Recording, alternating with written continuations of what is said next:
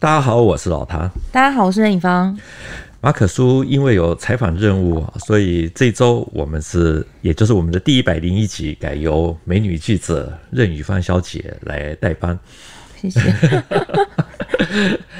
他是我们跑两岸的记者啊，我之前请他做一集，就是做一套孙立人专题啊，到现在还没有给我交件，所以你知道今天为什么要找你来，就是要逼给我一点压力。对对对对，赶快交出来。是 OK。我们在一起呢讲到新疆，讲了动员了全家，好不容易把新疆给收回来，结果在一九四九年九月易帜，几乎在同一个时间，东南沿海其实差不多也是有一样的情况。之前呢，有网友希望我们能够讲七十四军的最后历史啊，所以我们这一集就来讲他们的奇幻漂流。没问题，你有任意门，就随便打游击，想什么就说什么。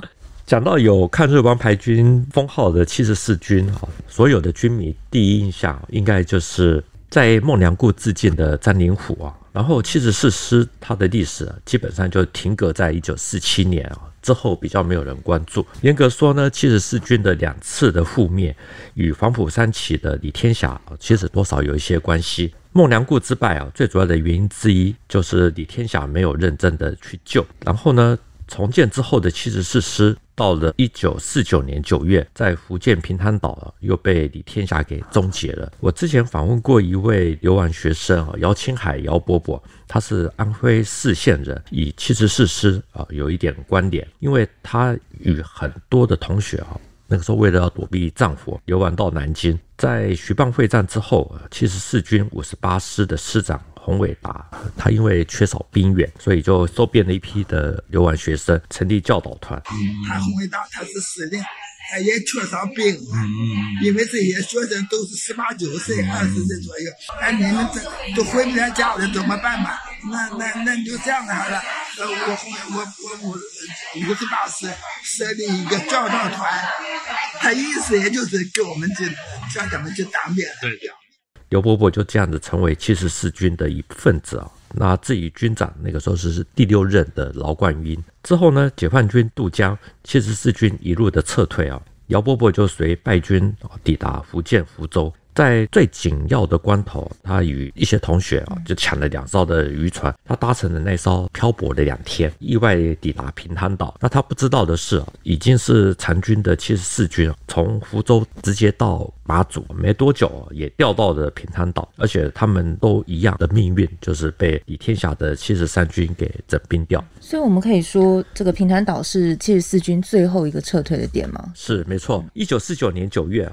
解放军要攻打平潭岛之前，李天霞先上的天平号轮船，还未满十五岁的姚伯伯，他也挤了上去。他们先在海上滞留了两天，等到解放军开打，轮船才开始开动，而且还不是直接抵达，是在台湾海峡走走停停，故意拖延时间。他们好不容易抵达基隆港以后呢，不准下船。他看到了李天霞先被一艘小快艇给接走，那个时候他们都不知道是发生了什么事，后来才知道是立刻被移送。不过呢，他在平潭岛还经历过比这个更痛苦的经历啊，因为他们登岸之后呢，被李天霞的七十三军看管，有五位同学开小差啊，那个时候他们是想要到平潭县的县城，不料被发现，上面就要他们先在海边挖的一些大坑。准备在他们的面前枪毙掉这五个同学啊，所以大家全部都跪下来啊，痛哭流涕啊，苦苦哀求，保证绝对不会再犯。后来呢，也许是这一群败军也是天涯沦落了，一时心软，这五位同学才保住一命。所以姚伯伯说，他们之后在开同学会的时候，每次讲到这一段，都会不胜唏嘘。姚伯伯这个回忆其实也蛮惨烈的，是，就是真的看了都听了都觉得。那当时是蛮紧急的。那其实那时候不是缺兵吗？对。然后又要一次击毙五个人，是。然后还有李天霞为什么还先登船？能不能帮我们再解密一下？国防部史政局啊，以前出版过一本《平潭岛战斗》这本书啊，这本书很薄不厚，里面简单分析了平潭岛为什么会失守。其中有一个因素，他说第七十三军的军长统御过严而嗜杀。人人自危，使三军离心，杀太多人了，所以大家就会怕，然后甚至于就想要叛变啊或叛逃等等。所以呢，有时候我们听老兵的口述哦，多少会因为时间久远而错乱，有真有假。但听完以后，你再对证一下这些资料，大概就知道真假。至于没有先登船这一段呢，其实也不是姚伯伯说的，是《平潭岛战斗》这本书里面他也提到。他说：“高级指挥官与幕僚人员无死战决心，事先登舟撤退。指挥官不能亲自到第一线去督战，鼓舞士气，挽回危局。所以呢，姚伯伯的说法应该是不会有错的。嗯，那我们再回到李天祥他这个人，是就是刚有看一下他资料，他还得过第一号海陆海空军武功状。对，老谭能不能再？”帮大家简介一下，这李天霞是何许人物呢？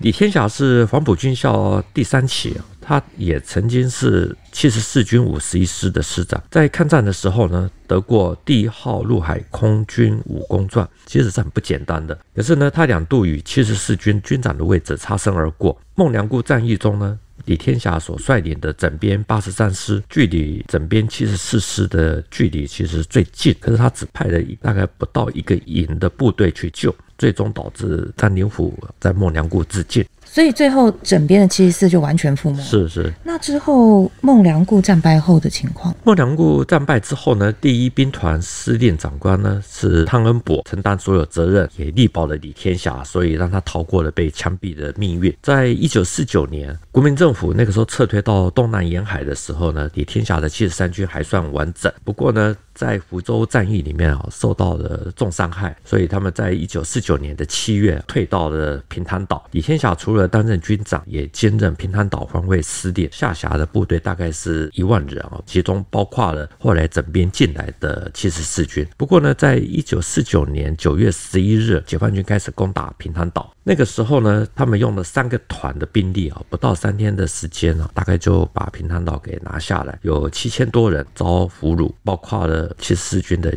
第五十一师啊，至于原来的七十四军的。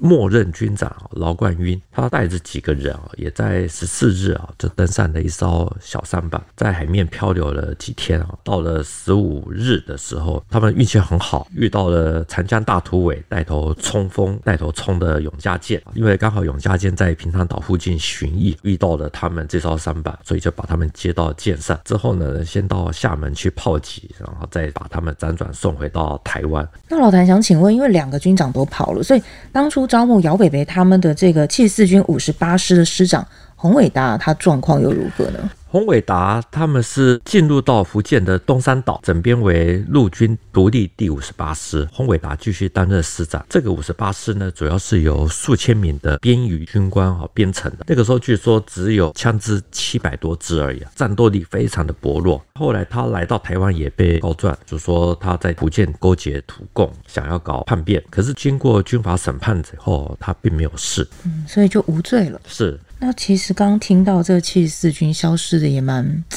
不明不白，而且其实这段历史我们确实也比较少听到。嗯，那从小兵到军长呢，都有不同的奇幻漂流了。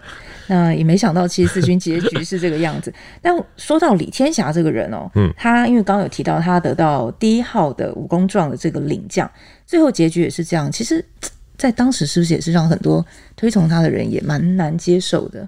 是没有错，严格说，平潭岛是弃守，其实还牵扯到了平潭岛的第六兵团司令李延年，因为指挥系统叠船架屋，所以。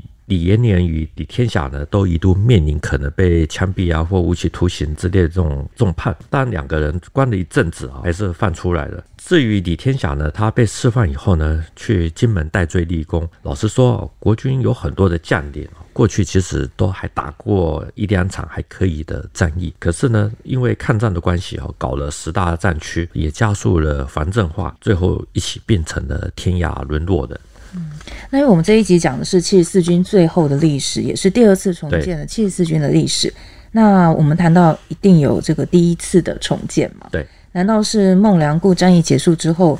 七十四军第一次重建后，那为什么又会覆灭呢？这真的要话说从头，因为七十四军它是在对日抗战的时候组建起来的军级单位，由军长俞济时来成军，接下来他的军长是王耀武、施宗成，才是到詹灵虎。七十四军呢，他下辖有三个师，开头都是五。五一、五七、五八，所以日本又称为三五部队哦。他们打过了八一三，还有南京保卫战、武汉会战、上高会战、常德战役啊等等，出过一些非常有名的将领，例如王耀武。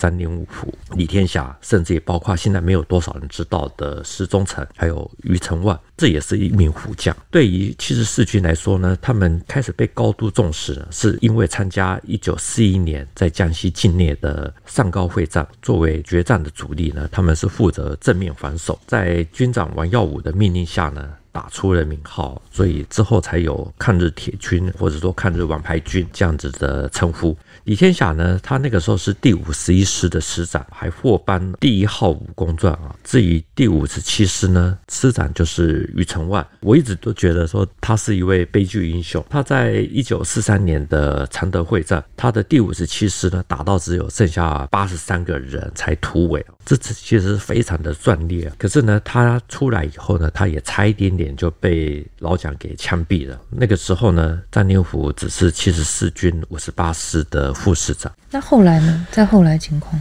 王耀武后来升迁，空出了第七十四军的位置。李天霞是七十四军副军长，结果没想到他落选，改由一百军的军长，也就是前任七十四军副军长的施宗成来接。到了。一九四五年湘西的雪峰山战役，施宗成他率领的七十四军。获颁的荣誉旗一面。接下来呢，施宗成他升任集团军。副总司令，又空出了位置。那个时候呢，第一百军。的军。长李天霞他也是热门人选啊，可是最后还是落选，由张宁甫来接。这方面的书呢，其实有好几本哦，有兴趣的朋友可以买来看一看。总之呢，就是因为抗战有功，而且又换成了美式装备的七十四军，在一九四七年兵败孟良崮的时候呢，第一任的军长余巨石，他后来是老蒋的侍卫啊，可是呢，那个时候是参军长。根据他的回忆录啊，他听到了这样的结局的时候，他说：“仰天长叹，唏嘘无已。”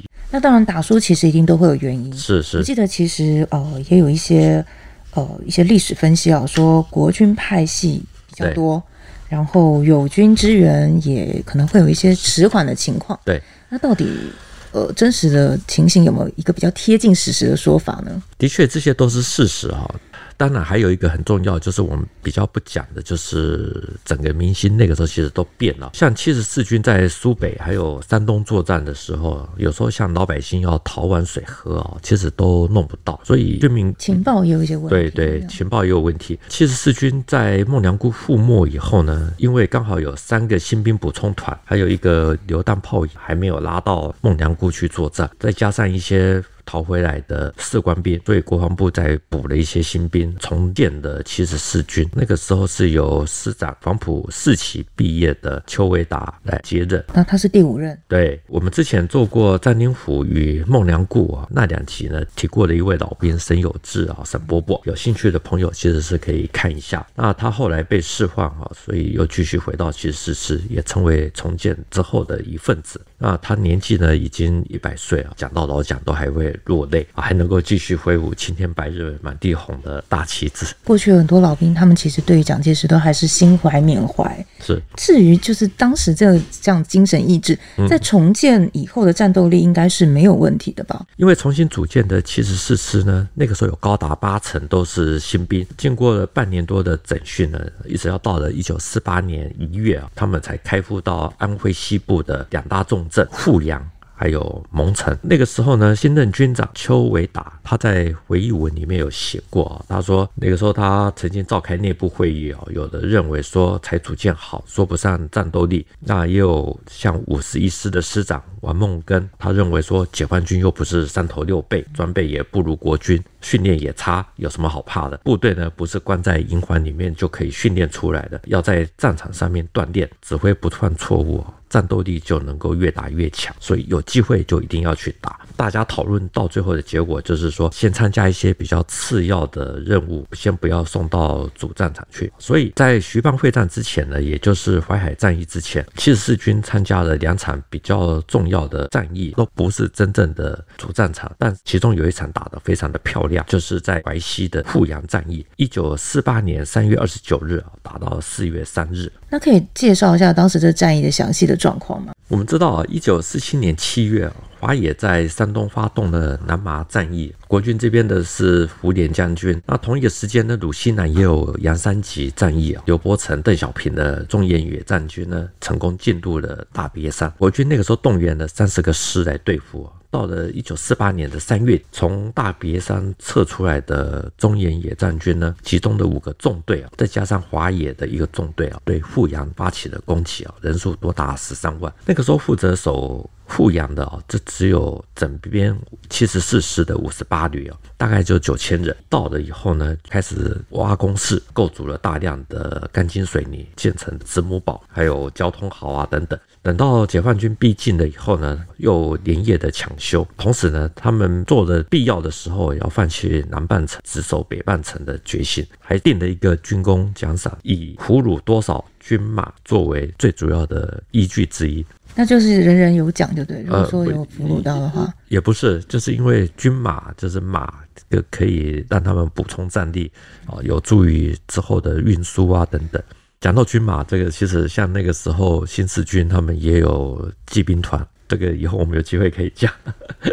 OK，总之呢，阜阳战役呢，五十八旅大概全力守了六天，邱维达他则是率第七十四师的主力，直接从蒙城来救援。邱清泉的整编第五师也派了两个旅，由邱维达统一指挥。反正就是国军那个时候都一起来救。到了四月三日呢，解放军看到国军有二十个旅的援军啊，已经陆续赶来啊，所以就只好放弃。阜阳战役啊。解放军大概伤亡了一万多人，五十八师自己也伤亡了两千人。七十四军的军长邱维达他在回忆文里面写说，经过这次的防御战斗，尽管有一些伤亡，可是已经获得了宝贵的实战经验。蒋介石事后还来电嘉奖，认为说重建的七十四师初试锋芒，可是已经战斗力成熟了。大陆呢，也有一些解放军的将领也认为说，这场战斗呢是国共内战爆发以来遭受到最惨烈的战事，还有最大的牺牲。所以，我们看到当时新组建七十四军还是蛮能打的。是没错，不过国共内战那个时候局势已经。急转直下，尽管七十四师呢，他们那个时候打过了阜阳战役、豫东会战等等啊，都打得还可以，但是呢，都没办法去扭转大局啊。到了一九四八年的九月啊，济南战役发生了。因为王耀武以前是七十四军的第二任的军长，所以他那个时候希望说七十四师能够来守。结果空运的整编第五十七旅一个旅才空运完毕，就已经济南被封锁，所以其他的部队没办法再进去。然后到最后济南沦陷啊，五十七旅就全军覆没。对对对，那到了一九四八年九月，国军恢复了军师级的番号，所以我们说的整编第七十四师呢，又被改称为七十四军啊。这个时候只剩下两个师，也就是五十一师跟五十八师，隶属于邱清泉的第二兵团，他们也投入了徐蚌会战，而且是被围困在城关庄这一带。那一九四九年一月九号，那个时候徐蚌会战进入最后阶段。对，听说那一夜的深夜蛮关键的。是没错，第二兵团司令哦，邱清泉哦，那天晚上打电话给邱伟达，他在电话里面说啊，李明兵团已经垮了。共军呢，已经攻到了你的部队的这个师部的腹地，请你注意哈，我以后已经没办法再统一指挥，你自己来决定。那邱维达呢，他就召集下属开会，决定要突围。他们在一月十日的凌晨，七十四军的第五十八师呢，就留在原来的阵地，要到天明。因为他们要掩护邱维达，还有五十一师开始向外突围。可是呢，在突围的过程中呢，五十一师的师长王孟根，这就是我们前面提到的，说这个解放军没什么好怕的，这位比较勇敢的将领，腹部中弹。据说肠子都外流了，可是他依然用束带裹起来，得力战而死。那师长一死以后呢，第一线的部队就发生了混乱，没办法继续再前进。那至于留在原地要到天明的五十八师呢，还是一样一直坚持到了十日的晚间，战斗也才结束。所以其实四军就再次的覆灭。这段历史真听了还是。蛮蛮伤感的哦，不过整体说下来，大家可能也比较清楚脉络了。七十四军一开始是先在孟良崮对这个覆没，然后重建之后呢，在淮海战役的这一场这个战事中，又再次全军覆没。对，第二次组建后，从小兵到军长，还有我们刚刚说到七十四军的军长劳冠英、前副军长李天霞，数千人，他们个个都有自己的奇幻漂流。对，比如像我们刚刚说到姚北北，他就从这个福州漂流到平潭岛，又从平潭岛搭船到海峡，一路走走停停，对，漂流了数日到台湾。对。所以，这个七十四军最后撤到这个福州之后的情况，能不能再讲述一下呢？好的，因为七十四军他最后的这段历史，注意到的人啊，其实是非常的少，所以我们还是再把它讲详细一点。他最后撤到福州的时候呢，因为解放军打过来了，所以有一部分进入到马祖，再转进到平潭岛。有一本书是找回失落的记忆，陆军第七十四军与马祖啊，有一本这样子的书啊，它其实对这一段的历史有比较具体的描述。那这个抗日王牌军，他最后一次战斗又是如何？你是说在平潭岛？对，平潭岛这一段。李天霞他的第七十三军呢，在一九四九年七月啊，进驻平潭岛。因为这一定要扯到七十三军，他们因为财力物力都不够，所以码头啊、机场这些都没有新建啊，就只有在沿海构筑了一些碉堡工事。到了九月七日，汤恩伯命令第七十四军呢，由马祖开往平潭，整编为第五十一师，然后就纳入了第七十三军的建制。因为那个时候守军呢都在整编状态，解放军大概也知道消息，所以在九月十一日发动攻势啊，就是先攻平潭岛的小练岛。还有再攻大练岛，还有潮屿岛等等，完成了三面包围之后呢，平潭岛的内海啊，就全部都在解放军的炮火控制之下。十五日、十六日就失守了。按照国防部这边的说法呢，七十三军呢，它其实并没有控制机动打击部队，而且又在沿海处处设防，因为你人数不够，然后又处处设防，就等于处处挨打。而且还很重要的一点就是虚报兵力，使得统帅部呢估计战力错误，没有办法及时的派兵来增援。然后呢，国防部这本的检讨报告呢，他还写到说，如果那个时候呢，七十四军变成七十三军五十一师的这支部队呢，因为他们那个时候是在平潭岛城附近，假如能够实施逆袭，形成局部优势。或许还有机会出现类似像古宁头战役啊这样子的局面。总之呢，就是第五十一师的干部还有整个师的兵力呢都没有做适当的运用，发挥有效的战力，所以七十四军呢就最后就这样子消失。可这真的太惋惜了。就是为什么第五十一师的干部呢，他们在当时没有发挥该有的这个作用呢？嗯，有一部分的因素啊，是因为整编次数太多了，各级的。干部指挥关系呢，情感都没有建立起来，影响了士气。因为当时的检讨是说，部队整编应该要尽可能的保留原来的建制，以免造成大家心里不安。所以，因为之前也有一些历史也有在暗示，就是说这个李天霞是他是不是算是硬吃了七十四军呢？可以这么的说，但如果就一个客观的事实来说，七十四军那个时候只剩下五千人不到。如果说五千人不到，你又设军长，又有师长，还有团长，其实真的是叠床架屋。他们就算没有在平潭岛被整编，其实来到台湾也一定会被整编掉。所以这个是客观事实啊，只能说他们从马祖调到平潭岛。整编没几天就遇到了解放军来攻，残军那个时候的心理一定会受到很大的影响。那所以这最后的失败应该还是有其他因素，对不对？我们现在来看这个平潭岛，它现在是福建省平潭综合实验区，面积其实也不算小。那目前现在呢，也是离台湾最近的一个岛，所以当时打这么快，应该还是有其他原因吧？是，没错。国防部的这本小册子呢，有提到国共两边的优缺点。有一些是台湾过去比较少提到的，像是解放军的登陆部队哦，混而不乱。混是因为那个时候船只都是来自于民间征收，大小不一，航行的速度也不一样，所以比较混乱一点。可是登陆之后呢，就算没办法与指挥官取得联系，他们都可以自己独立作战，或者说协同作战。那先抵达登陆的低级干部可以去指挥后面登陆的高级干部，所以战场上他们的应变其实是非常的灵活。另外，平潭岛战斗里面啊，他也提到说，攻打平潭岛的解放军，好，他们的干部都可以率先在第一线作战，领导冲锋。至于比如说像专续啊、迂回啊，这些都是他们非常擅长的。如果战斗不利的时候，就凭攻势顽抗，绝对不会轻易的投降。那我们对照那时候历史，其实我们可以看到有士兵在抵抗，但是也有将领，对，他是可以优先登船的。是，所以老谭，你会不会觉得那个时候的一九四九这么多的名将，对，怎么突然就？这个、哦、我知道你，当然这是军方出版 呃刊物这个说的，这确实是有历史记载的、哦。精神士气其实是很重要的哦，这也是老蒋为什么来到台湾以后啊，要搞军人魂的教育，而且是先从将校这些军官开始。所以其实七十四军最后阶段，说实在有很多的悲剧人物，也有悲剧英雄。是。好，那。讲到这边呢，我们也接近尾声了。今天呢是我主持的第一集，所以希望大家呃多多包涵，也希望大家一定要再加个订阅，开启小铃铛。